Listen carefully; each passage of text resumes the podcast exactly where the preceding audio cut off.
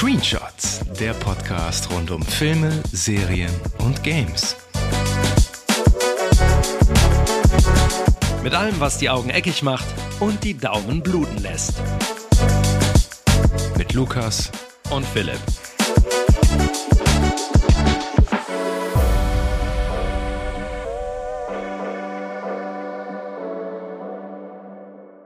Herzlich willkommen zum Screenshots-Kiosk. Für alle, die mal eine Pause von unserem kontaminierten Pilzgeschwafel brauchen, haben wir heute wieder genau das Richtige im Angebot. Eine gemischte Tüte an Film, Serien oder Videospielempfehlungen.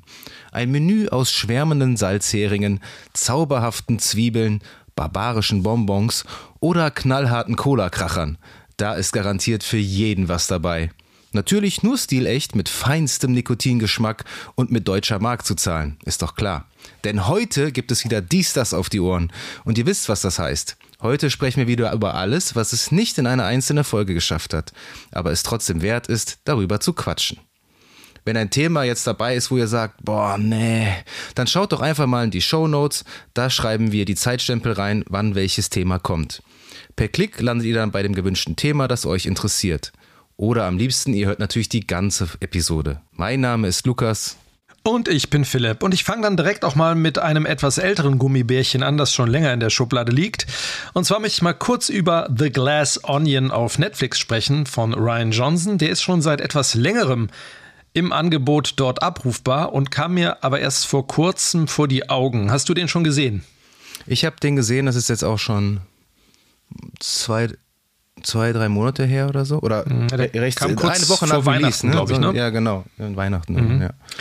Ja. Ja, und ähm, ich muss sagen, der Film hat mich jetzt etwas ratlos zurückgelassen. Also ich mochte den ja durchaus unterhaltsamen Vorgänger Knives Out bis zu einem bestimmten Grad. Ähm, ich fand das toll, dass das mal kein abgedroschenes Franchise ist. Das war ein toller Cast, hatte einen verschroben sympathischen Protagonisten, hatte ein tolles Setting und war mal wieder ein Whodunit. Die gab es ja dann irgendwie länger nicht mehr. Ne? Der hat ja so einen leichten Trend wieder losgetreten mit den Whodunits.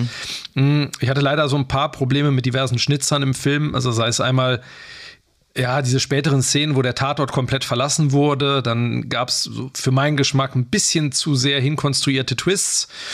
Und ich hatte die ganze Zeit, ich weiß nicht, wie es dir ging, aber ich hatte immer so ein bisschen das Gefühl, dass der Film schlauer und elaborierter sein wollte, als es eigentlich ist. Meinst, du jetzt, meinst du jetzt äh, ich, Knives bin Out oder bei, ich, bin noch, ich bin noch bei Knives Out erstmal. ja, okay. Weil das dasselbe, würde ich fast sagen, trifft auf Glass Onion zu.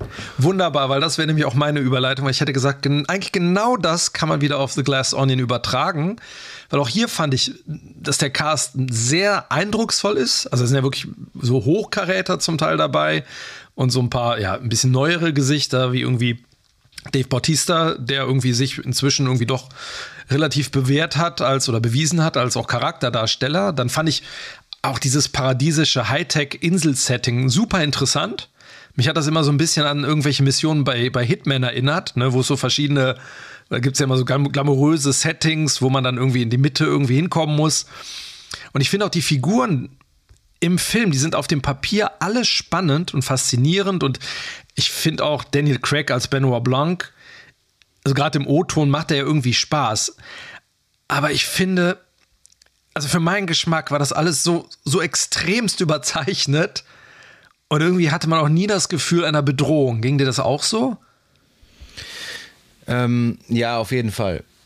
Also zum einen, was ich auch positiv hervorheben würde, ist, ähm, du hast irgendwie Daniel Craig angemerkt, so der hat richtig Bock gehabt, auch Ja. mal so dieses ähm, sein Bond äh, äh, Taxido irgendwie auszuziehen, weil du hast ja, ich glaube, ich habe letzten Bond habe ich gar nicht mehr gesehen, weil irgendwann hat es mich auch wirklich nicht mehr interessiert und äh, Daniel Craig hat ja, glaube ich, auch mehrfach gesagt, dass er irgendwie nicht mehr so den Fets drauf hat. Und Ein hast, Gesichtsausdruck durch ja, genau. Und du hast gesamten halt Film so. gemerkt, dass der da nochmal so richtig äh, losspielen kann. Ne? Also Ja. richtig schauspielen kann im wahrsten Sinne des Wortes. Und äh, der hat auch wirklich tatsächlich viel Spaß gemacht. Ähm, ich habe mich am Anfang total gefreut, ähm, Edward Norton mal wieder zu sehen. Wollte ich auch gerade Und sagen. äh, ja. in der Mitte des Films habe ich mich dann wiederum geärgert, weil er halt so überzeichnet und Mhm. dämlich ist und so ein, so ein Verschnitt aus Elon Musk und äh, wie sie alle heißen. Ich, ich fand so, die erste Stunde hat mich wirklich gut unterhalten. Mhm. Ähm, oh ja, und dann äh, wird es irgendwie immer abstruser und das, das Problem ist auch, glaube ich, bei Ryan Johnson Film, der will immer so, es ist lustig, also lustig, so gewollt lustig sein. Ich weiß nicht, wie ich es anders. Äh, ja. Also, äh, oder sagen wir mal so, der Humor, den er schreibt, ist nicht mein Humor. Das, ich finde es nicht witzig. Also ja. selten.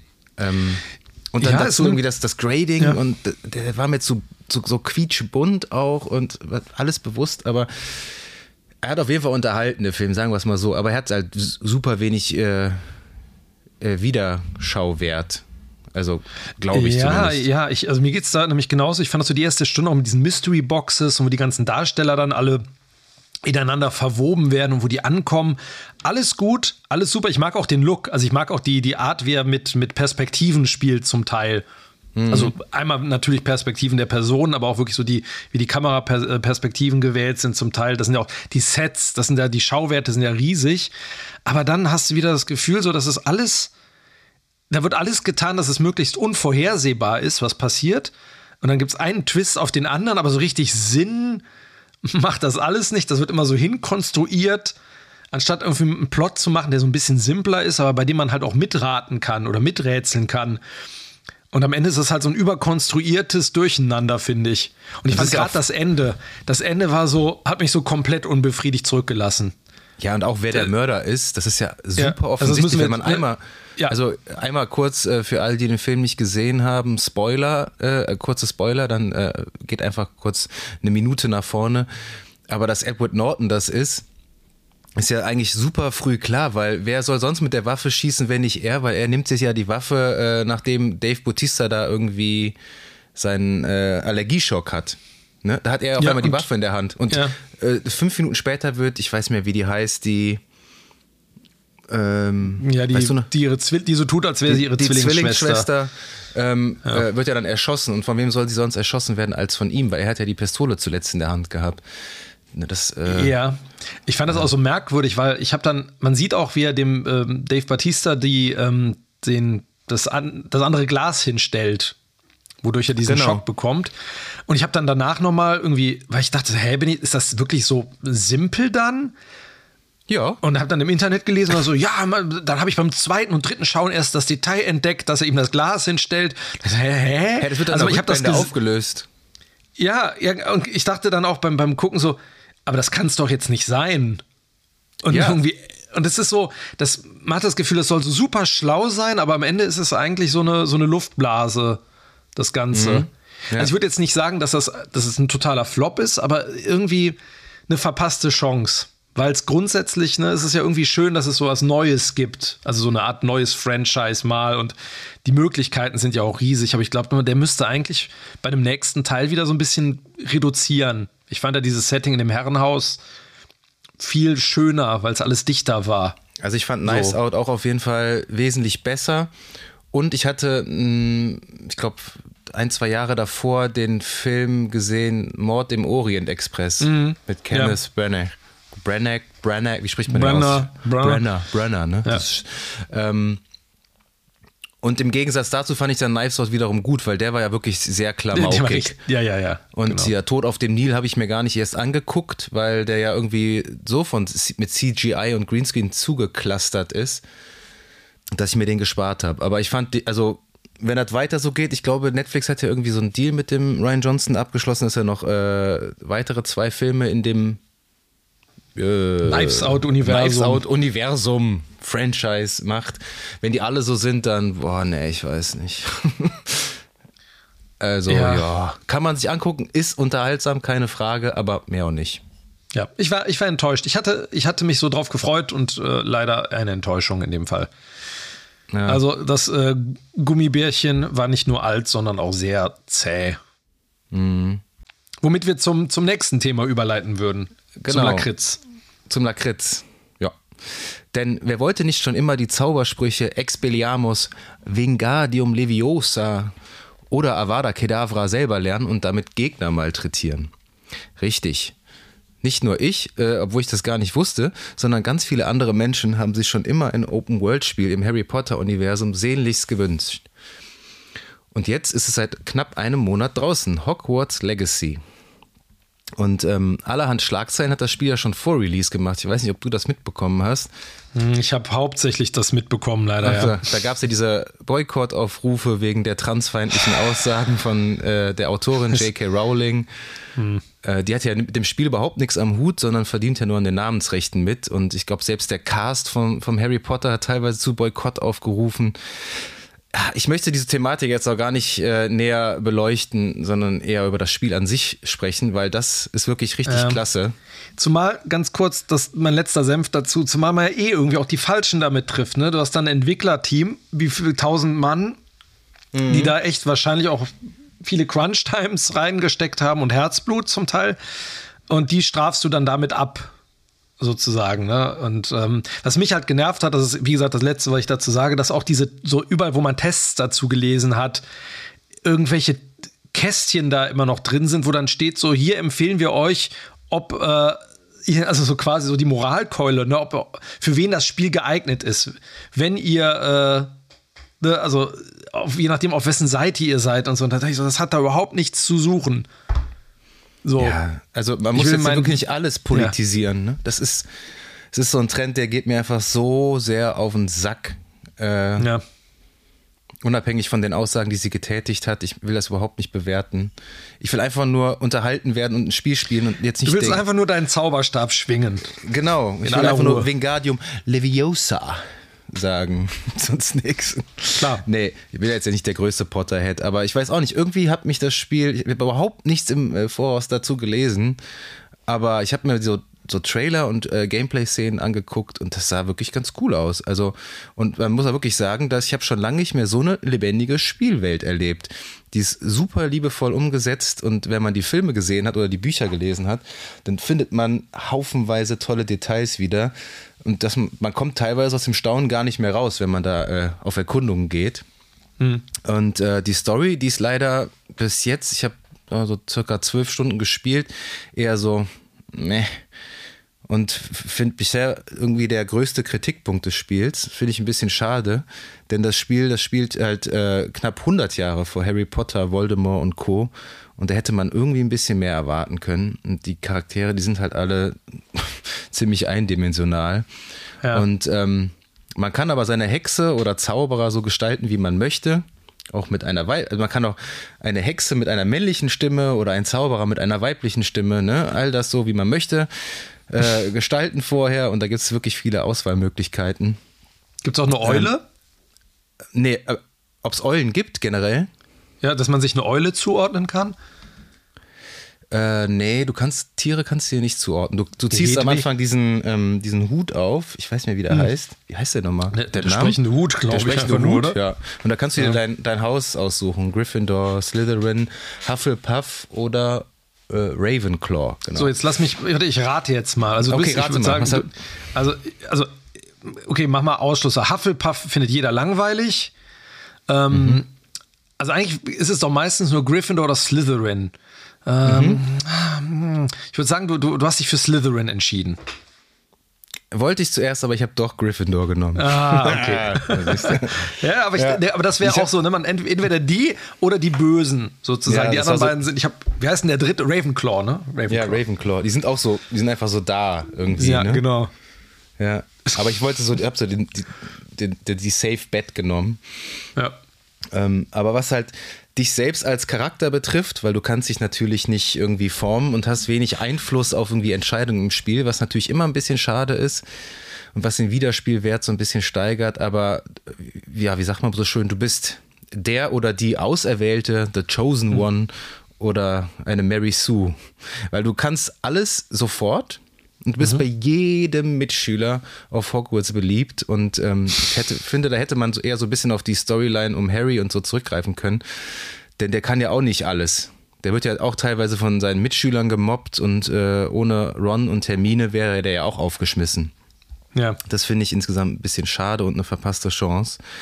Aber nichtsdestotrotz auch von der technischen Seite, da kann man überhaupt nicht meckern. Ich spiele das auf der PS5 mhm. und es gibt, glaube ich, fünf verschiedene Grafikmodi und es ist gefühlt das erste Spiel, das mit Raytracing super aussieht und auch mit 30 bis 40 Frames wirklich flüssig läuft. Und wenn du beispielsweise das erste Mal irgendwie deinen eigenen Besen hast und dann einfach da rum, mit rumfliegen kannst, das sieht einfach nur so krass gut aus. Und ja. das Schloss Hogwarts, du kannst da in jede Ecke auch betreten. Es ist so riesig und toll inszeniert, dass man am liebsten selber noch mal irgendwie die Schule wiederholen möchte, wenn das denn keine Fiktion wäre. Mhm. Und ähm, auch noch ein paar Worte zu der Musik. Denn äh, auf die ikonische Musik von John Williams wird hier wahrscheinlich aus rechtlicher Sicht oder künstlerischer Sicht nicht zurückgegriffen. Hm. Aber was die Komponisten dort äh, gezaubert haben, das ist wirklich wundervoll. Das hört sich, ja, das hört sich an wie ein äh, Liebesbrief oder so eine Hommage an John Williams und das klingt super vertraut, obwohl es keine Motive aus dem Film übernimmt. Ja. Aber trotzdem findet man sich sofort zurecht, wenn man beispielsweise hier durch Hogsmeade flaniert, äh, also da, wo man sich mit Butterbier ordentlich die Kante geben kann, äh, dann macht das einfach nur mega Spaß, der verspielten Musik zuzuhören. Man fühlt sich auch so ein bisschen wie in so einem Freizeitpark tatsächlich. Äh, zum Beispiel wie in äh, Woostown im Phantasialand. Äh, mhm. Da läuft ja auch immer so ein Gedudel, ne? Aber das ja, du bist ja. super, super reingesogen. Das ist wirklich großes Lob für die Musik. Ja. Und in Summe auf jeden Fall abschließend eine ganz klare Empfehlung. Und man muss wirklich kein Potterhead sein. Und das bin ich selber auch nicht. Ich mag die Welt und die Bücher gern. Ähm, aber ich hatte einfach mal wieder Bock auf ein cooles Open-World-Spiel und das habe ich bekommen. Und ähm, jeder, der da Interesse dran hat, der soll da auf jeden Fall mal reinschauen. Also, cooles Spiel. Ist auf jeden Fall ein Spiel, was ich mal ähm, gedanklich auf eine Liste setze durchaus was, was interessant ist, finde ich. Worauf würdest du das dann spielen? Äh, Xbox. Xbox One. Das ist jetzt im Moment für die Series, glaube ich, und PlayStation 5 und für die, ich sag mal, älteren kommt das, glaube ich, äh, ein bisschen zeitversetzt raus. Ach, das kommt noch für die ältere Konsolengeneration. Ja, das ja. kommt noch raus. Das ist, äh, wird noch sozusagen nachgereicht. Ich meine, bei dem PlayStation 5 Varianten und den, der Series Variante, die waren ja auch ganz stark vergriffen, glaube ich, am Anfang. Ne? Das war ja irgendwie wenig lieferbar. Ja, ich habe mir das, ich habe mich auch irgendwie kurz vor Release dazu entschieden, ich glaube, ich möchte das spielen. Und dann war es halt nicht mehr ähm, als Hardcover verfügbar.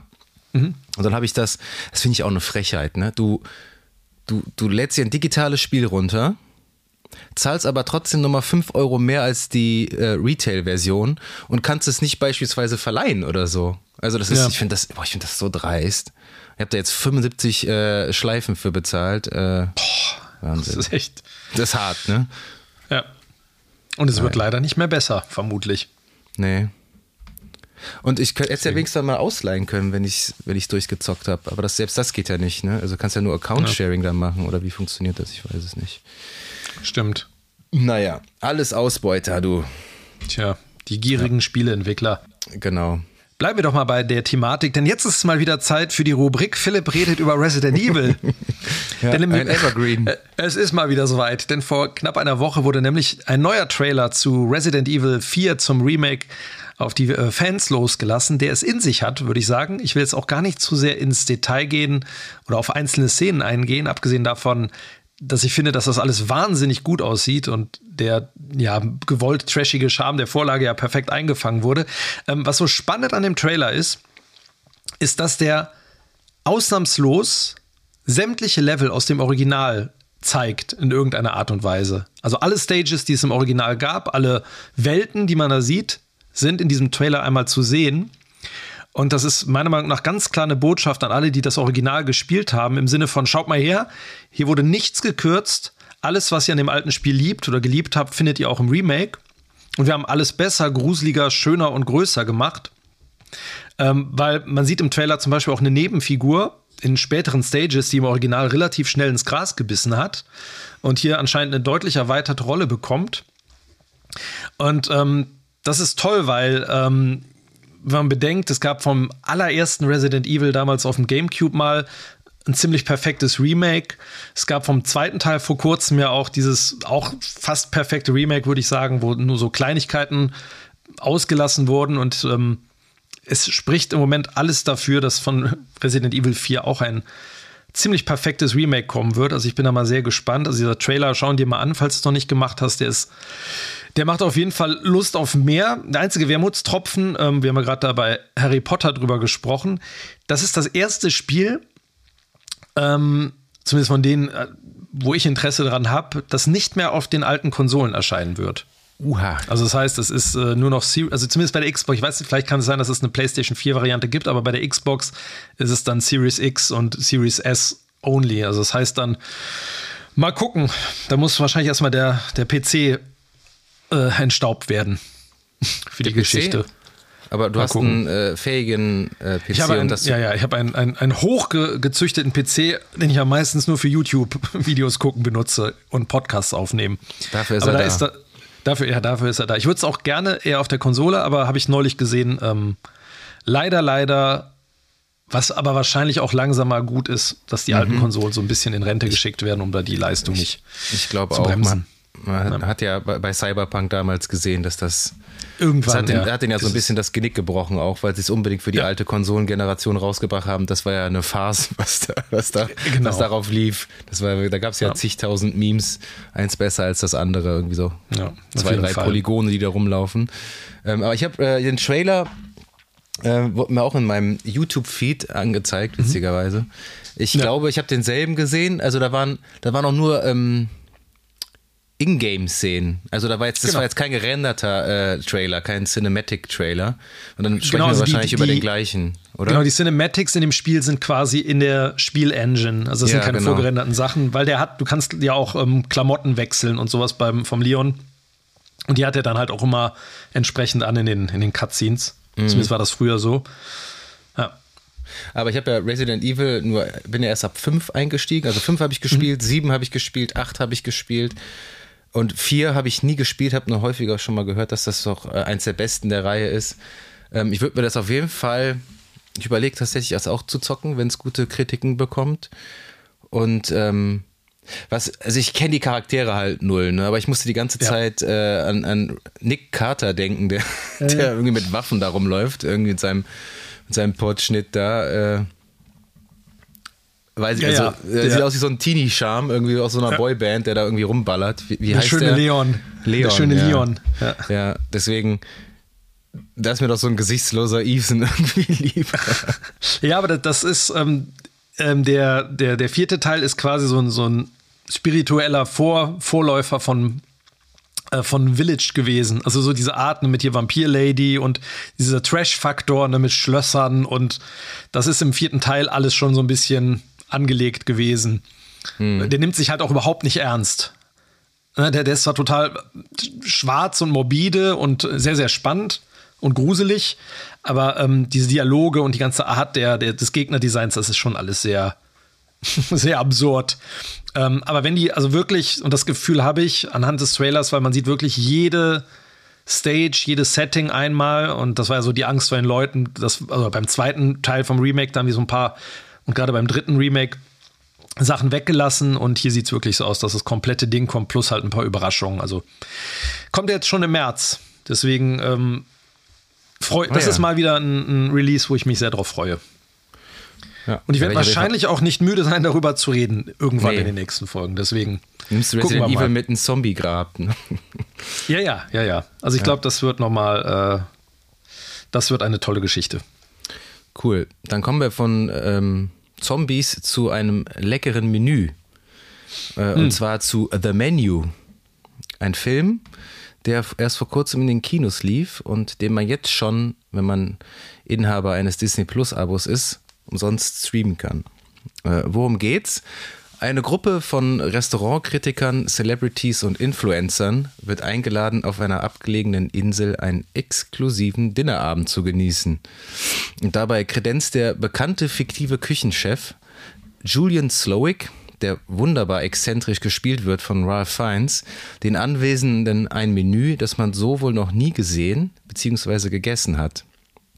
Und unsere Hauptdarstellerin ist Anya Taylor Joy, die eigentlich wie immer klasse ist und äh, immer mehr hinter die Fassade der Haute Cuisine blickt.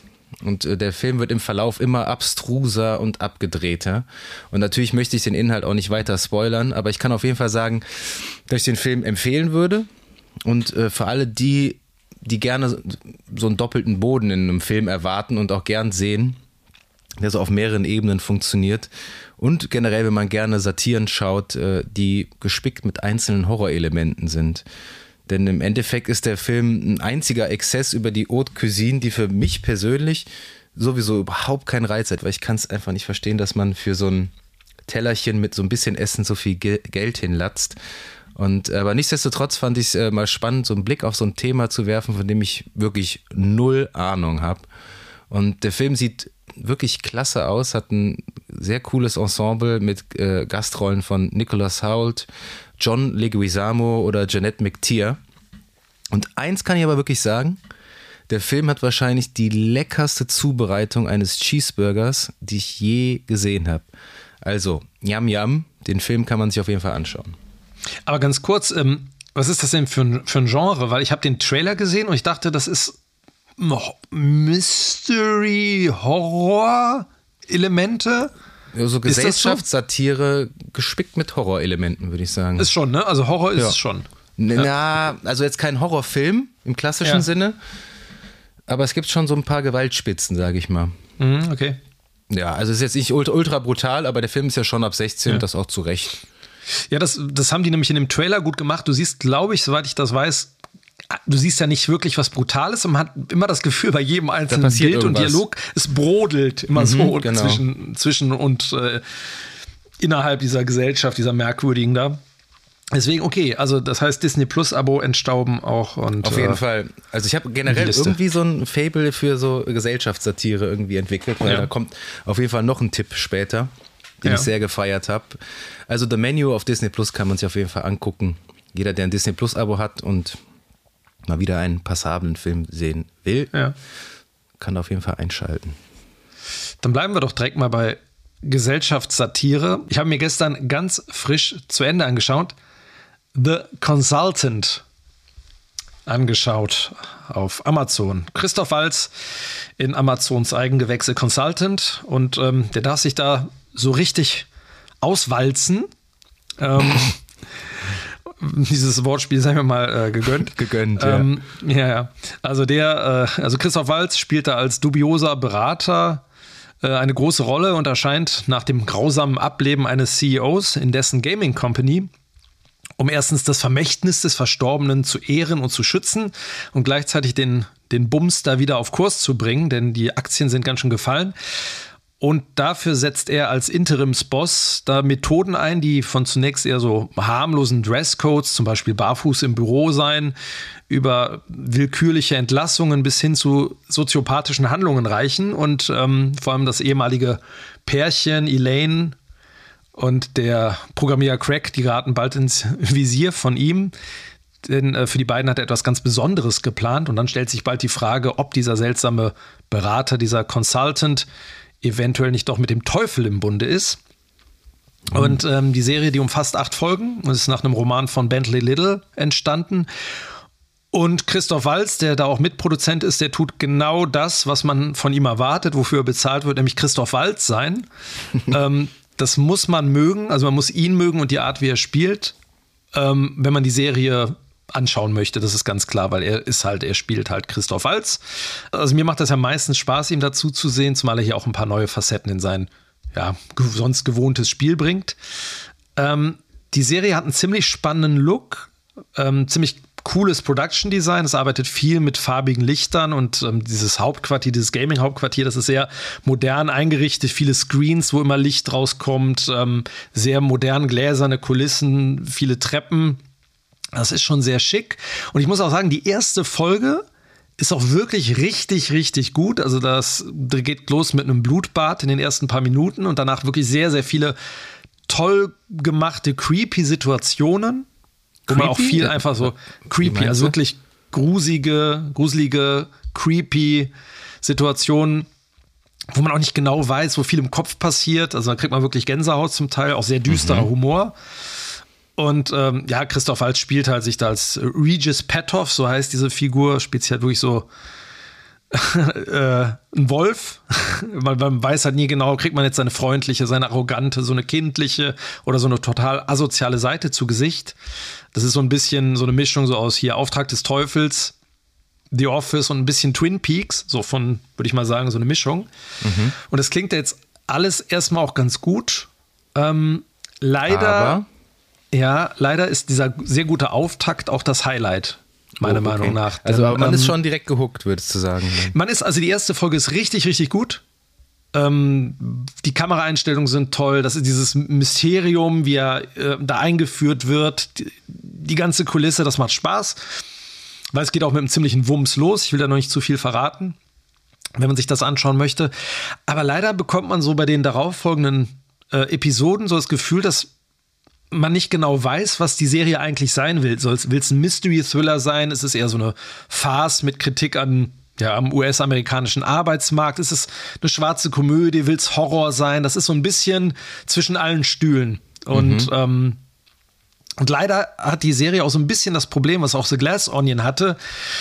Also es erfordert zum Teil sehr viel äh, Suspension of Disbelief, mhm. weil ähm, da passieren so krude Dinge und äh, man fragt sich so nach und nach immer mehr, warum die Mitarbeiter in der Serie das so mit sich machen lassen.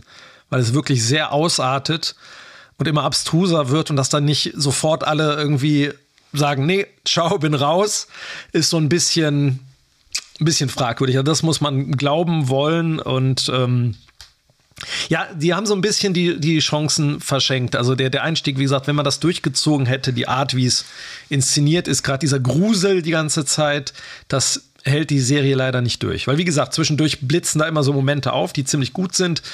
Ähm, hätte aber mehr sein können, finde ich. Okay. Also, ist der leider nicht so der. Hm? Und der hat sich ja auch wirklich rar gemacht in letzter Zeit, Christoph Walz, oder? Mhm. Also hat er wirklich wenig Rollen angenommen. Ja. Ich habe den auch schon lange nicht mehr. Ich glaube, die letzte gute Rolle, in der ich den gesehen hatte, war als Bond-Bösewicht. Das Blofeld da, ne? Ja. Ja, der hatte, ich weiß gar nicht, ob es davor oder danach war, hier Gottes Gemetzels war dabei. Da war oh, ganz, das ist ja schon war, sehr lang, der ist aber schon war, älter. Ja, ja. ja, da war er auch super, hat, ja. Ja, genau. Und dann hat er noch in diesem, ich fand den ja ganz interessant, in dem, wie hieß er denn nochmal? Zero Theorem von Terry Gilliam. Wo er den so komplett gesehen. Gegen, ja, da spielt er so komplett gegen sein, seine sonstigen Besetzungen.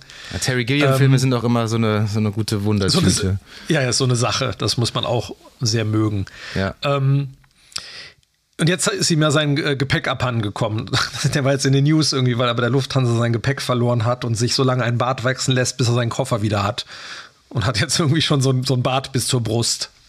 Was? Ist der jetzt bockig oder was? Oder ist das so eine ja, ja. PR-Geschichte? Nee, ich glaube, der, also ich glaube, wenn er bockig ist, ist der wirklich bockig. So wie das ich den einschätze, ohne ihn persönlich zu kennen. das glaube ich, ähm, ja. Also, wie gesagt, es ist, ist jetzt kein, kein Flop und man kann sich das eigentlich ganz gut ansehen, weil es halt auch nur 30 Minuten plus minus pro Folge, sind pro Folge. Gesagt, ja. Genau, also deswegen. Also in netto also, dann knapp vier Stunden. Also man kann es ganz gut so weggucken. Und es ist, was die Serie ganz gut macht, ist, man fragt sich natürlich immer trotzdem, ah, wo geht das hin und wie geht das aus? Ne, was ist so das, mhm. was steckt da wirklich hinter? Deswegen, die hat einen so ein bisschen am Haken, aber wie gesagt, es ist so vom, vom Ton all over the place zum Teil und hätte ein bisschen es, es, man hat immer das Gefühl, es waren zu viele verschiedene Drehbuchautoren oder vielleicht zu viele verschiedene Leute, die mitreden wollten. Deswegen. Okay. Ich bin mal gespannt. Vielleicht hast du mal Gelegenheit reinzuschauen, dann würde mich mal deine Meinung interessieren. Ja, ja, mache ich mal. Apropos am Haken haben, ich, mich hat eine Serie auf jeden Fall am Haken gehabt und da ich, haue ich jetzt wieder die nächste Empfehlung raus. Und zwar schon wieder für alle, äh, die Bock haben auf eine wunderbar gespielte Gesellschaftssatire ähm, gespickt mit einer Prise Kapitalismuskritik und Momenten, die das Fremdscham-Barometer zum Explodieren bringen. Herzlich willkommen oder besser gesagt Aloha White Lotus. Hast du schon mal von gehört von der Serie, oder? Mm. Ja, die ist, ja, ja, schon, die ist auch schon ein bisschen länger draußen. Also ich rede jetzt über die erste Staffel, White Lotus. Die ist, glaube ich, circa zwei Jahre alt. Und die ist total unterm Radar für mich geflogen, aber nach der grandiosen Leistung von Mary Bartlett in der dritten Folge von The Last of Us habe ich mal ein ja. bisschen nach dem recherchiert und herausgefunden, dass der immer für seine Rolle in White Lotus gefeiert wird. Ich wusste nicht, worum es da geht. Und für die hat er auch vollkommen zu Recht einen Emmy abgestaubt. Und ähm, ja, worum geht's? Ähm, über den Zeitraum von einer Woche erleben wir die luxuriösen Urlaube der so einer Familie Mosbacher heißt die, einem äh, frisch verheirateten Ehepaar, das auf Hochzeitsreise ist. Mhm. Rachel und Shane und der allein reisenden Tanja, gespielt von Stiflers Mom. Jennifer, Jennifer Coolidge. Genau. Und äh, die sich nach einem tragischen Ereignis auf einem Selbstfindungstrip begibt und den Urlaub nutzen möchte, um die Asche ihrer verstorbenen Mutter auf See zu zerstreuen. Und äh, hinzu gesellt sich das Personal dieses Luxusressorts, was White Lotus heißt, mit der Sparchefin Belinda und dem wunderbaren Hotelmanager Amond, gespielt von eben Mary Bartlett. Und das ist unser Hauptensemble. Und direkt zur ersten, äh, direkt zu Beginn der ersten Folge, in der ersten Szene stellt sich die Frage, wer zum Teufel ist denn in diesem Urlaub gestorben? Denn die Serie startet eigentlich vor der richtigen Handlung. Und wir sehen, dass nach diesem Urlaub äh, wohl einer gestorben und das ist und äh, der Sarg aus dem Flugzeug entnommen wird. Und dann springen wir wieder zurück in die Vergangenheit und dann geht die richtige Handlung erst los. Und da möchte ich natürlich auch wieder jetzt nicht spoilern oder so. Aber mir hat die Serie auf jeden Fall extrem gut gefallen. Ich fand die super unterhaltsam. Äh, vor allem, weil der Cast ist ich muss wirklich sagen, so, so einen geilen Cast, auch jetzt nicht unbedingt, also bekannte Schauspieler, ist der absolute Hammer, weil du hast so viele verschiedene Typen in diesem Hotel, wo du auf Anhieb sagst, ah ja, mhm, kenne ich, den habe ich auf jeden Fall schon mal erlebt. Da hast du den Hypochonder, das verwöhnte Muttersöhnchen, die unglückliche Ehefrau, die Teenager, die denken, die hätten die Weisheit mit Löffeln gefressen, eine zerrüttete Familie. Und dann hast du natürlich auch noch die ganzen Hotelmitarbeiter, ja, die einem wirklich einfach nur leid tun können. Denn die Hotelgäste, das sind ja alles sehr gut betuchte Menschen, die sind alle so ultra anstrengend, dass du wirklich teilweise den Fernseher anspringen willst und den mal ordentlich eine klatschen willst. Und allen voran ja. äh, Jennifer Coolidge, also Stiflers Mom, die hat auch eine, äh, einen Emmy für die Serie gewonnen. Boah, die Frau macht dich wahnsinnig. Die, ist, die hat so eine, so eine so eine naive, egoistische Art. Boah. Also, wenn du wirklich so die Hände ballst beim, beim, beim Zuschauen, ne, dann muss die irgendwas richtig gemacht haben. Ne? Die tut keinem weh, aber die ist so fürchterlich. ähm, aber, aber, also, aber du verstehst sie halt auch trotzdem irgendwie, weil du kennst so Menschen. Ne? Also die ist jetzt nicht irgendwie so eine Karikatur oder so. Und das finde ich halt eben, das ist auch das Gute an der Serie, weil die, immer noch irgendwie menschlich sind, diese Figuren. Ne? Also ich, ich ja. würde die Serie so ein bisschen mit Jerks vergleichen, mit äh, Christian Ulm und Fari Yadim. Und ähm, weil die finde ich ja zum Teil wirklich schon, ja, die sind schon hart an der Karikatur, die beiden. Und äh, in White Lotus ist es nicht so, nicht so krass. Ich würde die Figuren am besten als sympathische Unsympathen be bezeichnen. Das trifft es, glaube ja. ich, besser. Und äh, es gibt so viele Fremdscham-Momente und geile, also besonders ein Moment äh, am Richtung Ende der Staffel, der einfach legendär ist, den ich auf keinen Fall spoilern will, aber der ist saulustig und äh, super geile, witzige Dialoge und dann dazu immer diese typisch hawaiianische Musik, die dich auch wahnsinnig macht. So Aloha. Ja, äh, oh, also wirklich, die, die treibt dich auch noch, also die, die, die lässt es immer weiter hochschaukeln. Und es ist wirklich, ähm, es geht immer geht immer mehr Richtung Wahnsinn einfach, je weiter die äh, Serie fortschreitet. Und ich finde, das ist eine der wenigen Serien, äh, die diese perfekte Satire irgendwie gelingt. Das ist ja so ein, so ein klassischer Fall, wo einem die Tränen in die Augen schießen und gleichzeitig hast du dann den berühmten Kloß im Hals stecken, wenn du merkst, mhm. worüber du gerade lachst. Und äh, diese Balance äh, zwischen dieser augenzwinkernder Übertreibung und schockierender Realität, wenn ich das schaffen, wirklich wenige Serien oder Filme besser als The White Lotus. Ähm, eine der besten Serien, die ich wirklich seit langem gesehen habe und die einfach mega viel Spaß gemacht hat und total unterhaltsam von vorne bis hinten ist.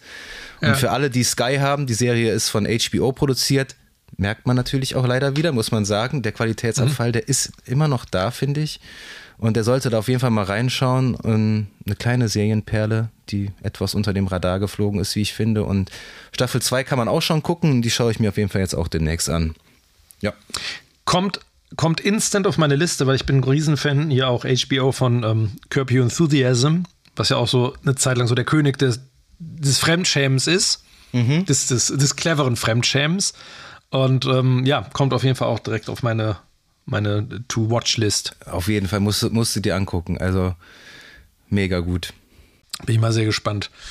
Ähm, und dann kommen wir direkt zum nächsten Thema zum Thema auch sehr gespannt.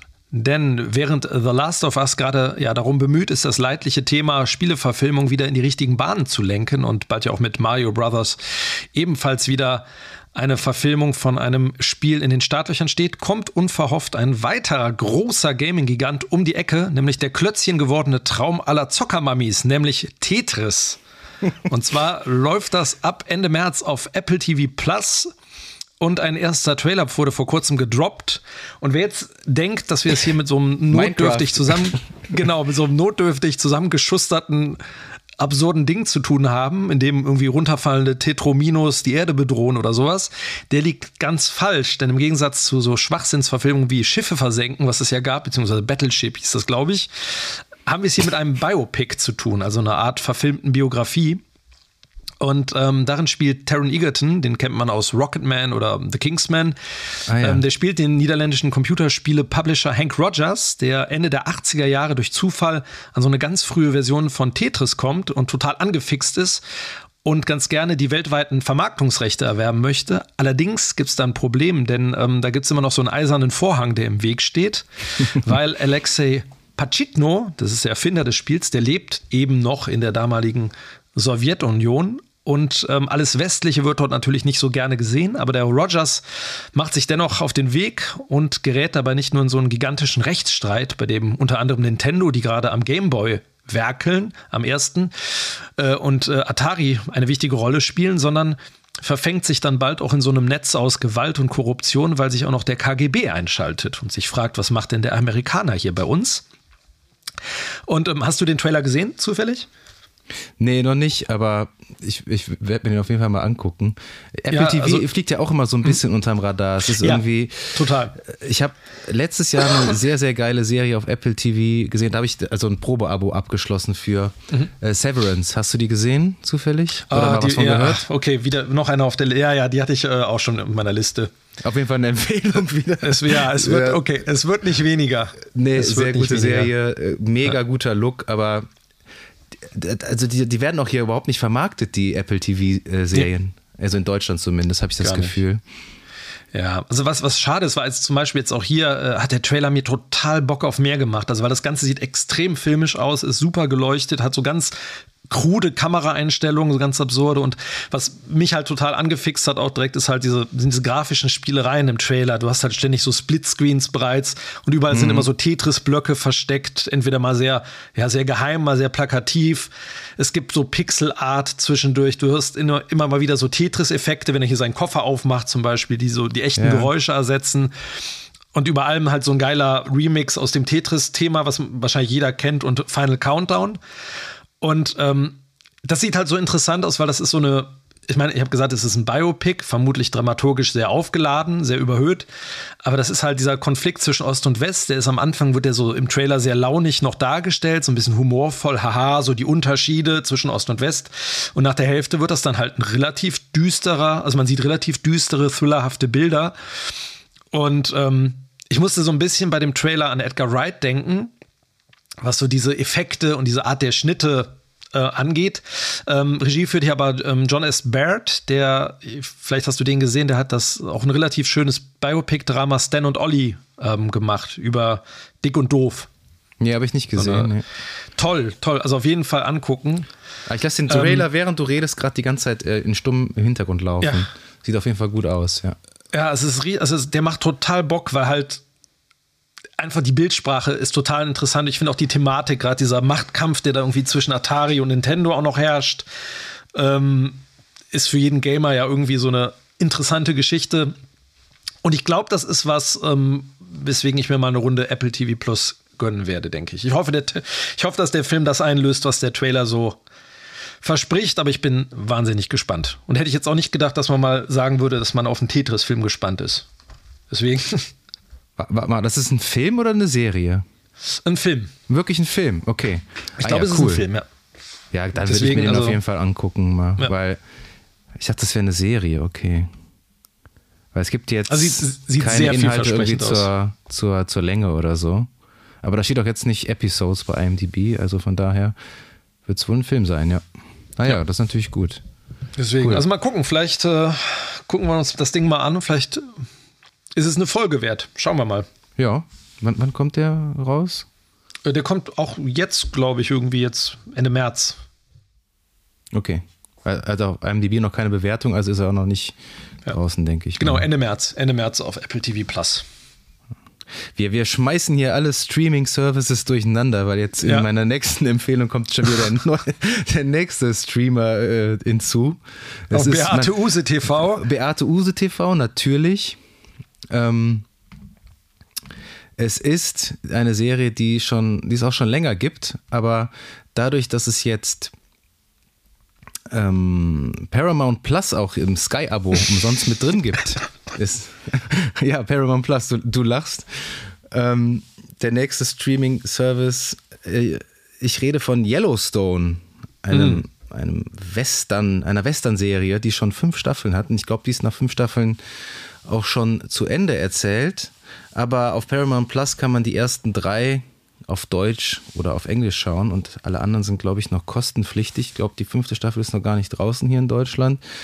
Ähm, ja. Das ist von 2018 oder so, ne? 2017, genau, 2018 2018 angefangen, genau. Mhm. Und worum geht's? Eine äh, Viehzüchterfamilie, die Duttons, die haben schon seit vielen Generationen ein riesiges Stück Land im gleichnamigen Yellowstone Nationalpark in Montana. Und allmählich wollen gierige Immobilienhaie denen das Land streitig machen. Und auch die angrenzenden indigenen Bewohner aus den Reservaten, die sind auch nicht wirklich auf das, gut auf das Familienoberhaupt John Dutton, gespielt von Kevin Costner, zu sprechen. Und die Serie spielt in der Gegenwart und thematisiert zum einen mal das komplizierte Familienverhältnis dieser Familie, dann das, ja, man könnte schon sagen, das etwas in die Jahre gekommene Weltbild der Cowboys und den unaufhaltsamen Fortschritt und die Bebauung von diesem unberührten Land durch geldgeile Investoren.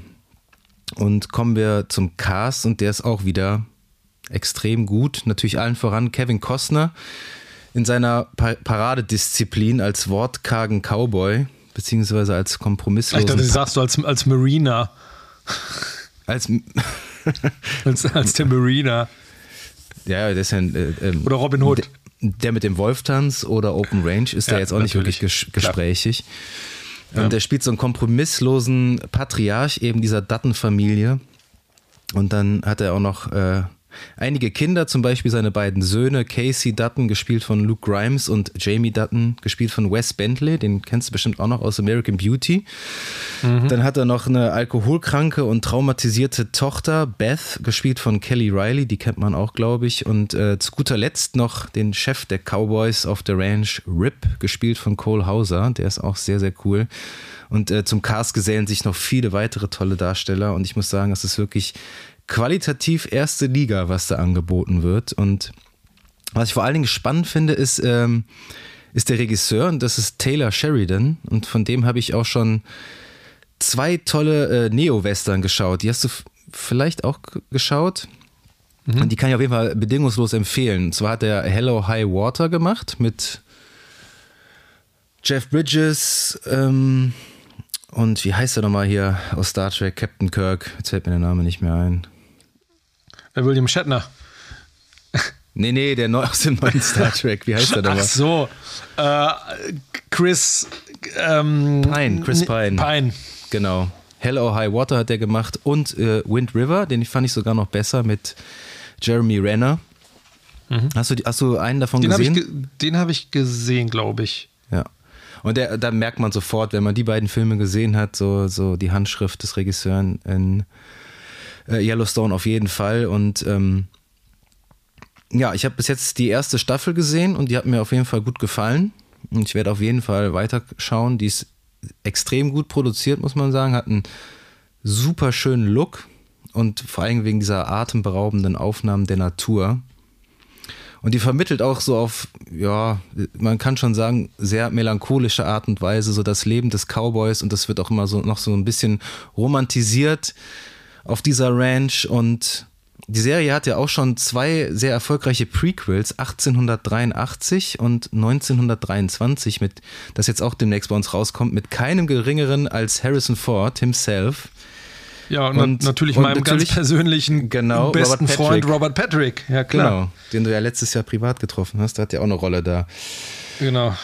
Aber ich glaube nur in einer Folge oder so. Sei ja, ihm genau, gegönnt. Ja. Sei ihm gegönnt, ja. Auf jeden Fall äh, für alle Freunde des Western-Genres äh, eine dicke Empfehlung. Ähm, auch für Neo-Western-Fans und äh, auch Freunde von Westworld, obwohl das thematisch nichts miteinander zu tun hat, die ich auch jetzt äh, nicht in Gänze besprechen will, aber wo ich auch äh, Staffel 3 und 4 zu Ende geguckt habe und ein bisschen traurig bin, dass die Serie jetzt eingestampft wurde, Westworld. Äh, Staffel 5 wird nicht mehr produziert und ich habe gelesen, dass die Schauspieler hier um Ed Harris und äh, Evan Rachel Wood Ja. äh, für fünf Staffeln, glaube ich, unterschrieben haben und die jetzt trotzdem, obwohl die nicht mehr produziert wird, weiterhin bezahlt werden. Genau. Ja. Schön Geld kriegen. Sehr schade. Westworld war, hat ja wirklich bockstark angefangen mit der ersten Staffel und hat dann, man muss wirklich sagen, auch ähm, inhaltlich schon was nachgelassen, das muss man schon sagen. Ja, ich bin, bin nach der zweiten ausgestiegen. Die erste hat mich total umgehauen, bei der zweiten ging es so ein bisschen bergab bei mir schon. Dann habe ich es irgendwie, ist es so in Vergessenheit geraten. Ja, dem genau, ins- mir ging's, mir ging's Ja. eins zu eins genauso. Ich habe mich so total durch die zweite Staffel geschleppt und ähm, aber habe dann jetzt mitbekommen, dass äh, drei und vier dabei sind. Weil spielt ja auch Jesse aus Breaking Bad jetzt in drei und vier mit, ne? Das macht es ja auch Ja. nochmal spannend, ne? Jesse Pinkman. Äh, wie heißt denn der Schauspieler nochmal? Ja, ähm, Ähm, Genau. Hast du noch was? Ich habe noch was. ich überlege jetzt, ja, äh, mach da, denk, äh, so, äh, hast du noch was? Ist da noch was? Äh, ich überlege die ganze Philipp, Zeit kommt wieder, da noch was von dir heute? kommt, kommt noch was äh, von mir. Aaron Paul. Aaron, Aaron Paul, Paul. genau. Aaron Ja. Paul, genau. Hast du nachgeguckt oder ist es dir Ja, ich musste Gehirn nachgucken. geschossen? Ich, Ah, mir kam okay. nur irgendwie Brian Cranston die ganze Zeit in den Kopf. Hast geschummelt, Ähm, okay. Nee, ich habe für heute, ich habe mein, mein ähm, Pulver verschossen. Ich habe alle meine gemischten Tüten verkauft. Hast du Okay. denn noch was? Ich habe noch drei, Noch, noch drei, drei. Knallha drei knallharte Schlümpfe habe ich noch in petto, Okay. die du, wo, du, wo du häufiger drauf kauen musst und die so richtig schön in den Zähnen kleben bleiben. Dann hau raus. Ähm, da ja, hau ich mal raus, genau. Denn seit 20 Jahren wartet der Kölner Autor Frank Schätzing auf diesen Moment. Sein bekanntestes und erfolgreichstes Buch Der Schwarm ist endlich verfilmt worden. Zwar nicht als Hollywood-Blockbuster auf der großen Leinwand mit George Clooney, wie von ihm immer gewünscht und erträumt, sondern nur in Anführungszeichen als ZDF-Serie. Immerhin mit einem Budget von 40 Millionen Euro. Und damit ist die Serie neben Babylon Berlin und 1899 die teuerste deutsche TV-Produktion überhaupt und liegt ja auch im europäischen Vergleich eigentlich in der oberen Liga. Ähm, der Schwarm ist, glaube ich, vielen Leuten ein Begriff. Worum geht's? Äh, weltweit sterben Menschen am unnatürlichen Verhalten von Meeresbewohnern. Ein Fischschwarm zum Beispiel hindert einen Fischer am Auftauchen, ein Hummer spritzt Gift in das Gesicht eines Koches, ein Wal zertrümmert ein Touristenschiff, Bakterien verseuchen das Trinkwasser und Würmer fressen sich durch Methaneis auf dem Grund und verursachen dadurch einen Tsunami. Nur so langsam kommt man dann dahinter, dass die Geschehnisse miteinander in Beziehung stehen und dass irgendwas die Meere als Waffe gegen die Menschen einsetzt, eine Schwarmintelligenz. Und äh, der Schwarm hat eigentlich eine extrem interessante Produktionsgeschichte, denn die ist fast schon interessanter als die Serie selbst. Denn schon super früh haben beispielsweise Uma Thurman um die Rechte des Buches gekämpft und die Dinge liefen dann auch gut an. Der legendäre Produzent, kennst du wahrscheinlich auch, Dino De Laurentiis, äh, kam dann als Geldgeber dazu. Das Drehbuch sollte Ted Telly schreiben, der hat einen Oscar für das Schweigen der Lämmer bekommen und dann schwebte allen so ein Film vor wie The Day After Tomorrow von Roland Emmerich. Und, aber der kam nie zustande, weil De Laurentiis ist mit 2010 ist er gestorben und die Finanzierung blieb dann unklar und dann sind die Jahre immer weiter vergangen. Und 2018 hat dann also das ZDF die Rechte am Buch erlangt und daraus eine Serie gemacht mit Frank Dölger, den kennt man aus Game of Thrones als Showrunner. Und jetzt hat medienwirksam kurz vor Release der Serie in einem Interview mit der Zeit, wo Frank Schätzing sich geäußert hat und sich deutlich distanziert hat von dieser Umsetzung. Ja. Und äh, mit äh, Frank Dölger hat er sich wohl überworfen, hat dann seinen Namen als Executive, Executive Producer streichen lassen. Und da so hat Schätzing in diesem Interview beispielsweise gesagt, gute Schauspielerriege, aber unterfordert, konventionelle TV-Dramaturgie ohne cineastischen Wagemut. Und man es muss dazu doch sagen, sogar, meine ich, irgendwie ähm, hier Rosemunder Pilcher, ne? Genau, da wollt, genau, da wollte ich auch noch später zu kommen. Und man muss natürlich dazu sagen, dass äh, Schätzing und Dölger zwei richtige Platzhirsche sind. Und das ist auch kein Wunder, dass es dann dort zu Querelen gekommen ist. Und ähm, nachdem ich jetzt viereinhalb Folgen gesehen habe, äh, muss ich dem guten Herrn Schätzing leider recht geben. Denn ich habe das Buch äh, damals selber 2004 gelesen. Das war so die Zeit, wo Dan Brown und Co. der heißeste Scheiß waren. Mhm. Und ich fand das Buch auch ziemlich cool. Vor allem, weil es auch stellenweise sehr wissenschaftlich geschrieben war und man tatsächlich auch was gelernt hat. Und Schätzing hatte auch, glaube ich, vier bis fünf Jahre vorher recherchiert. Und ich dachte mir damals schon, dass es würde einen richtig guten Film oder eine Serie verdienen. Und ich musste, jetzt, ganz, ganz kurzer Einschub, mhm. ich musste auch mal so ein bisschen an Michael Crichton denken. Ja, ja, also hier, auch, ja. Äh, Jurassic so viele, Park, ne? so viele Einflüsse, ne? Ja, ja, ja, Viele Einflüsse draus, ja. Aber was jetzt daraus gemacht wurde, das fühlt sich wirklich an wie so TV aus den frühen 2000ern. Größtenteils richtig miese Effekte, langweilige Dialoge und die Inszenierung, naja. Aber ganz wichtig, Klaas Häufer Umlauf spielt ein Wissenschaftler. Moin.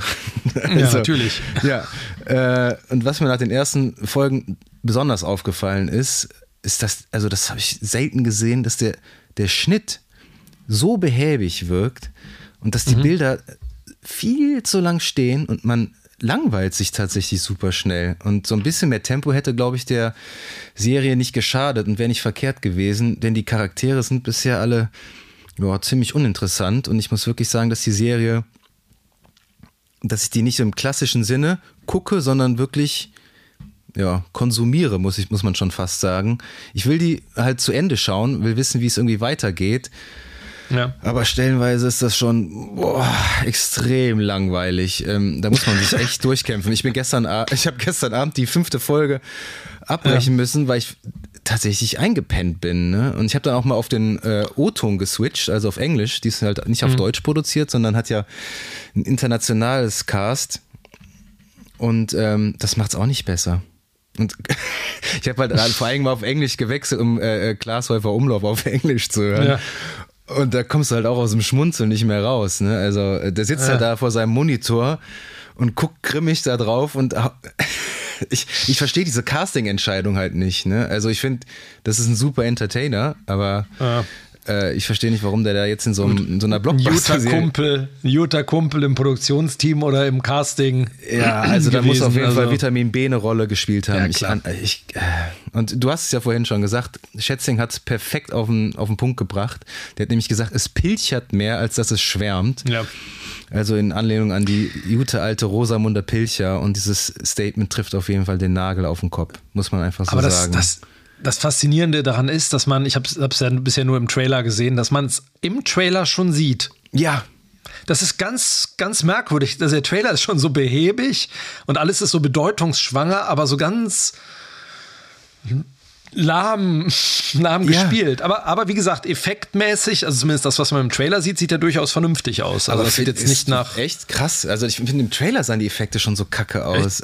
Ja. ja. Ich finde so die, also man sieht ja nicht so viel. Da ne? siehst du ein paar Fischlis, so ein paar Fette unter Wasser.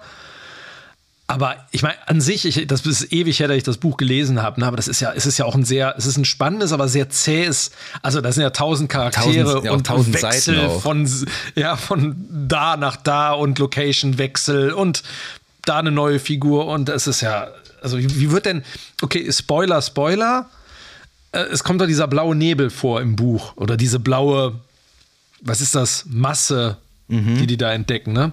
Ja. Sieht man die, hast du die schon gesehen in der Serie? Ja, die sieht man schon, aber die ist jetzt nicht irgendwie weder negativ noch positiv aufgefallen. Okay. Da ist immer noch, wird immer noch ein Mysterium drum gemacht. Die, die Serie wird ja. ja vorher in der, erscheint vorher in der ZDF-Mediathek. Mhm. Und ähm, die läuft jetzt, glaube ich, seit kurzem erst im linearen Fernsehen. Aber du kannst immer so, die ersten drei Folgen konntest du letzte Woche gucken. Jetzt kannst du die äh, Folge vier bis sechs gucken. Und nächste Woche Folge sieben und acht. Okay. Ähm, ja, also ich, also die sieht abgesehen von den Effekten sieht die nicht schlecht aus, aber, aber die Inszenierung, ne? also diese, wie die Charaktere da miteinander interagieren, das ist so, oh, ich, also es ist wirklich wie, weiß ich nicht, also ja, wie Rosamunde Pilcher. Ich gucke mir das nicht an, aber so stelle ich es mir vor. Ja, ja. Ähm, und jetzt hat man, ist man, hat man gerade so als Deutscher so die, die, die die stolze Brust raus, weil hier im Westen nichts Neues mit neun Oscars nominiert ist und du hast so Serien wie Babylon Berlin, die so ein bisschen so dieses schlechte Image vom, von deutschen Produktionen so ein bisschen äh, den Staub davon irgendwie äh, wegwischt. Und dann kommst halt wieder so, so eine Blockbuster-Serie wie der Schwarm und du denkst dir, okay, es ist, es ist nicht zu Unrecht so, dass der deutsche Film und die deutsche Serie irgendwie halt mit internationalen Produktionen häufig nicht mithalten kann. Das ist, ist leider wieder so ein Beispiel dafür, finde ich. Ja. Ähm, ja, sehr schade. Sehr schade. Ich habe mich schon, ich freue mich seit knapp 20 Jahren auf eine gute filmische Adaption von diesem Buch und ja, das jetzt dabei rausgekommen ist. Ich kann mein Urteil ja nicht, noch nicht komplett fällen, weil mhm. ich es noch nicht komplett gesehen habe, aber das, was ich gesehen habe, ist größtenteils wirklich sehr langweilig. Vielleicht finden die am Ende noch auf dem Meeresgrund ein gescheites Drehbuch und dann. Das könnte natürlich sein. Ne? Oder die Strassjacke von Frank Schätzing, das kann natürlich auch sein. Sie treibt da so im Wasser. Ja, genau. Klebt am Drehbuch fest. Äh, möglich, möglich. Möglich, möglich. Ja, sehr gut. Okay, ja. das kommt nicht auf meine Liste. Das äh, kann ich jetzt schon sagen. Dann lieber nochmal das Buch. Da lieber nochmal das Buch. Boah, nochmal durch tausend Seiten kämpfen, ja. ja. ja. Aus Interesse kannst du ja mal reinschnuppern. Also zum Beispiel die Leonie Benisch spielt auch eine der Hauptrollen. Die hat auch in Babylon Berlin mitgespielt. Die gefällt mir sehr gut äh, Glashäufer Umlauf halt. Äh, Natürlich. Äh, aber der hat ja wirklich nur eine Mini-Rolle. Oliver Masucci ja. spielt auch mit, auch in einer kleinen Rolle. Und die internationalen Darsteller, ich glaube Cécile de France heißt eine, das ist eine recht bekannte französische Schauspielerin, die spielt noch eine Hauptrolle. Die könnte man vielleicht noch kennen, aber der Rest ist so eine, ja, also, sag, also ohne die jetzt seinen Misskredit ziehen zu wollen, aber hat mich jetzt nicht, nicht abgeholt. Aber meine letzten beiden Tipps, und dann ist auch mal wirklich Schluss hier im Kiosk, mhm. die kommen zum Schluss und die sind auch nochmal schön gruselig. Ich habe noch zwei Gruselfilme in petto, die ich in letzter Zeit gesehen habe. Ja, und ähm, was passiert denn, wenn man David Fincher und Sam Raimi in einen Mixer packt und daraus einen Horrorfilm macht? Dann kommt sowas raus wie Barbarian. Hast du von dem gehört? Den habe ich sogar gesehen. Den hast du sogar gesehen? Ah, cool. Ja. Ja, das wusste ich nicht. Also wir, wir sprechen uns ja vorher hier nicht ab. Ne? Ähm, na, ist ja cool. Äh, dann erkläre ich kurz die Handlung, ohne jetzt hier groß zu spoilern. Ne? Ähm, das, das fängt alles recht simpel an. Ne? Unser Hauptprotagonistin Tess heißt die, hat sich so ein Airbnb gemietet und möchte das abends beziehen. Und natürlich ist dieses Airbnb horrortypisch in einer Gegend, die komplett runtergekommen ist in Detroit. Und der Clou ist allerdings, dass schon jemand äh, vor ihr das Airbnb bezogen ja, hat. Schon und das ist das, genau, und kein geringerer als Pennywise himself, Bill Skarsgård. Na, herzlichen Glückwunsch. Ja, der Mann mit den, mit den schönen Augen. genau. Denn offensichtlich äh, wurde das Häuschen zweimal gebucht. Und daraus ergibt sich dann so ein richtig spannendes Szenario. Denn natürlich will Tess nicht mit einem wildfremden Typen das Haus teilen. Aber natürlich ist alles andere in der Umgebung ausgebucht und es ist ja auch mitten in der Nacht, also entscheidet sie sich dafür, die Nacht doch dort zu bleiben. Ja, und der Wahnsinn, er nimmt dann seinen Lauf. Es gibt natürlich wieder einen großen Twist, den man aber wirklich, finde ich, ich nicht, erahnen, nicht erahnen kann. Ja, der hat doch im Grunde sogar, der hat doch eigentlich fast drei Twists oder zwei irgendwie so äh, im Verlauf der Handlung. Ja, aber wenn man schon wirklich viele Horrorfilme gesehen hat, sieht man die jetzt nicht unbedingt kommen. Und nee. mehr möchte ich auch nicht verraten. Mhm. Und was ich ganz spannend finde, ist, äh, das ist erst die zweite Regiearbeit von Zack Greger und der hat vorher so einen ultra schlechten American Pie Verschnitt gemacht, den ich nicht gesehen habe, aber der Trailer hat mir gereicht. Und dann haut der so einen Film raus. Ich finde, der ist inszenatorisch schon recht beachtlich und ich finde die Performance von allen Darstellern ziemlich gut. Der hat ein paar richtig ja. fiese Gewaltspitzen. Und es ist so ein kleiner Geheimtipp im Gruselgenre. Und äh, dazu kommt halt auch noch so ein äh, weiterer doppelter Boden, denn der Film spielt ja auch so ein bisschen auf diese MeToo-Bewegung in Hollywood an. Mhm. Und, äh, oder der kann halt so eine, als so eine Art Kommentar darauf verstanden werden. Und äh, ja, erwartungsgemäß läuft dieser Film mit FSK 18 bei Mickey Mouse und Co. auf Disney Plus. Da gehört er hin. Also gerade wenn da man vor allem Fan von, von alten, nackten Frauen ist. Hallo? Ist auch Was denn? Ja. Dann ist das doch genau das Richtige für Disney Plus. Mal wieder. Genau. Mickey ich Mouse allem, und Goofy hätten äh, ihren, genau, ihren, ihre ihren Spaß mit diesem Film.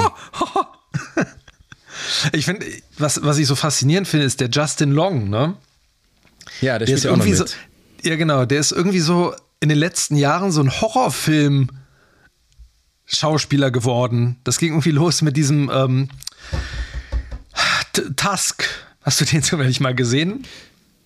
Husk? Mit nee, den habe ich nicht gesehen. Das ist der mit, Mit- dem, mit dem- Walrosszähnen? Nee. Mit dem Walross, genau. mit Daniel Radcliffe? Nee, mit, ähm, mit, mit ähm, nee, das ist ein anderer. Okay. nee, äh, ja, aber ich, ähm, hier, wie heißt der von Sixth Sense? Der spielt da mit, der, der Junge. Haley Joel Osment? Ja, Ah, ja. der dicke, der dicke Haley. Hallo. Und äh, der spielt halt immer in so abs absurden, kleinen, aber ganz fiesen Horrorfilmen mit. Das ist, irgendwie hat er so seine Nische da gefunden. Das ist ganz der merkwürdig. ist ja auch, der spielt auch immer totale Nervensägen irgendwie. Ich muss Ja. den, wenn ich ihn sehe, muss ich immer an diesen äh, Stirb langsam 4 denken, wo der mir so unfassbar hart auf den Sack Ja. gegangen ist. Aber der spielt halt so einen richtig fiesen Schmierlappen hier, ne? so einen, so einen richtigen Unsympathen. Ja, die sind aber, aber- eigentlich in dem Film sind alle, also es ist kein, Nee. es ist kein Feel-Good-Movie. Nee, so, was die, nicht. was die, die Figuren angeht. Die sind alle, es ist halt alles, es ist schon alles ziemlich schlimm die ganze Zeit. Aber ich finde hat auch, er dir hat- gefallen?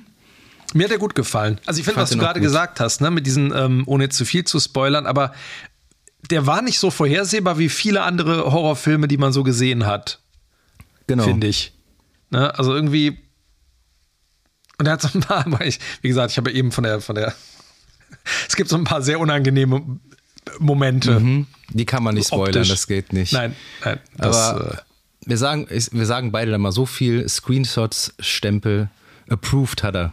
Guter Horrorfilm. also ich sag mal, im Gegensatz zu Smile fand ich den deutlich gruseliger. Hatte ich äh, deutlich mehr Gänsehaut bei dem hier. Auf jeden Fall, ja. ja. So, Ja. Es ist ja auch nicht ganz dasselbe, aber ähm, Wobei Smile ja auch nicht schlecht war. Ne? Aber nee, aber den fand ich besser hier. Ja, ich fand den auch besser, ja. Und es gibt, äh, apropos besser, also der war jetzt nicht besser, aber ich habe halt noch einen guten Horrorfilm in petto, den es jetzt auch äh, vor kurzem auf Sky erschienen ist. Und ähm, der nächste Gruseltipp, der kommt vom Macher des Films Sinister und Doctor Strange. Die hast du beide gesehen, oder? Mhm. Doctor Strange habe ich ja nicht gesehen, aber Sinister habe ich gesehen. Den fand ich damals auch ziemlich fies und auch gut. Ja. Und zwar geht es um das schwarze Telefon. Um den Telefonmann. Nee, um, um Black Ja. Phone. um Black Phone Ja. geht's. Hast du da mal was, was von gesehen? Äh, gesehen habe ich gar nichts davon. Nee, leider nicht. Ich hörte nur Gutes davon. Ja, der spielt auch, da spielt auch wieder wie bei Sinister ähm, Ethan Hawke mit. Und Ja. äh, das ist kein Spoiler, der spielt den Grabber, also den Grabscher. So einen Ja. perfiden Entführer und Mörder, der sich ahnungslose Kinder schnappt. Und der ist getarnt als Zauberer und bestückt mit schwarzen Luftballons, sehr einladend. Und dann lauert er den Kids auf und schnappt die in seinen Van und spielt dann ein mörder mörderisches Spiel mit ihnen. Und der Film, der spielt in den 70er Jahren in einer amerikanischen Kleinstadt und das Setting, das passt schon mal, denn in den 70ern, wenn man so liest, gab es wohl recht viele Kindesentführungen, also vom, von der Zeit und vom Setting passt das alles sehr gut. Und dazu gesellt sich ein Cast von jungen Darstellern und allen voran unsere beiden Hauptprotagonisten Finney, gespielt von Mason Thames, und seine jüngere Schwester Gwen, gespielt von Madeleine McGray und wow, sind die beiden gut, muss ich wirklich sagen. Also vor allem das Mädel, das hat mich schwer beeindruckt, denn für die beiden Geschwister ist häusliche Gewalt leider an der Tagesordnung, denn ihr Vater, der von Jeremy Davis gespielt wird, der ist Alkoholiker und verwitwet und gibt den Kindern regelmäßig eine Tracht Prügel. Und das ist wirklich schwer anzuschauen, muss man sagen. Und was das Mädel, also diese Madeline McGray da abliefert, schauspielerisch für so ein junges Alter, boah, also ist wirklich, wirklich beachtlich. Würde mich mal interessieren, wenn man von der in Zukunft noch weiter, äh, äh, was man von der so noch so sieht und hört. Und ähm, natürlich wird dann eines der Kinder vom äh, Grabber entführt und dann kommt die Handlung erst so richtig ins Rollen und mehr möchte ich jetzt auch hier nicht verraten. Ähm, der Film, der basiert auf einer Kurzgeschichte von keinem geringeren als Joe Hill. Weißt du, wer das ist? Joe Hill. Joe Hill, Nee, der das ist der, der Sohn nix. von Stephen King. Und äh, ja, und das merkt man auch, weil der ganze Film, der versprüht so richtig typische Stephen King-Vibes und hat natürlich auch so ein paar übernatürliche Elemente, die man da wieder findet. Und, ähm, so, und ähm, jetzt sollte jeder mal bei Google nach Joe Hill suchen und das ist geil, der sieht eigentlich eins zu eins wie sein Vater aus, aber eins zu eins. Ja. ja. Auf jeden Fall ist der Film auch wieder eine Empfehlung für Freunde des gepflegten Grusels und äh, der Film steht, geht stellenweise wirklich stark an die Nieren, aber dafür ist er super spannend, hat einen wunderbar fiesen Bösewicht mit Ethan Hawke und wirklich ganz tolle junge Darsteller, muss ich wirklich sagen. Den Film kann man, wie gesagt, im Sky-Abo schauen. Und, und bei damit, Disney Plus. genau, nee, diesmal bei Sky. Ja, und damit wäre das meine letzte Empfehlung. The Black Phone. Damit wären wir tatsächlich am Ende der heutigen Folge. Wahnsinn. Ja, da haben wir aber einige Dinge heute rausgehauen. Meine Güte. Ja. Da die Liste, Liste, wird immer länger. Einiges angestaut, ne? Einiges angestaut, ja. Ja, da hat. Das haben wir jetzt für die, die äh, Leute, die sich seit äh, geraumer Zeit fragen, sag, über was reden die da eigentlich die ganze ja. Zeit für, für ein Videospiel? Was? Ja. Das guckt ja. doch keiner. Ähm, für die haben wir jetzt mal en bloc ein paar, paar Tipps, vielleicht Tipps und absolute Empfehlungen rausgehauen. Und ähm, hoffentlich war da auch das eine oder andere für euch dabei. Und wenn ihr aber noch mehr Screenshots hören möchtet, dann geht einfach mal auf unsere Website www.screen-shots.de. Da findet ihr ganz, ganz viele Folgen, wo ihr euch äh, akustisch austoben könnt. Oder ihr geht auf Instagram, besucht da unser Profil. Das ist da Screen-Shots-Podcast. Da findet ihr dann die News und erfahrt, wann die nächsten Folgen rauskommen. Denn weiter geht es natürlich am kommenden Dienstag mit der vorletzten Folge von The Last of Us. Danach geht es dann weiter mit frischen Themen, mit anderen Themen, aber jetzt die nächsten beiden Folgen nochmal die Konzentration auf Joel und Ellie. Und da bleibt uns eigentlich nichts mehr anderes zu sagen, außer dies, das. Wie stumpf. Super stumpf. Tschö. Tschüss, tschüss.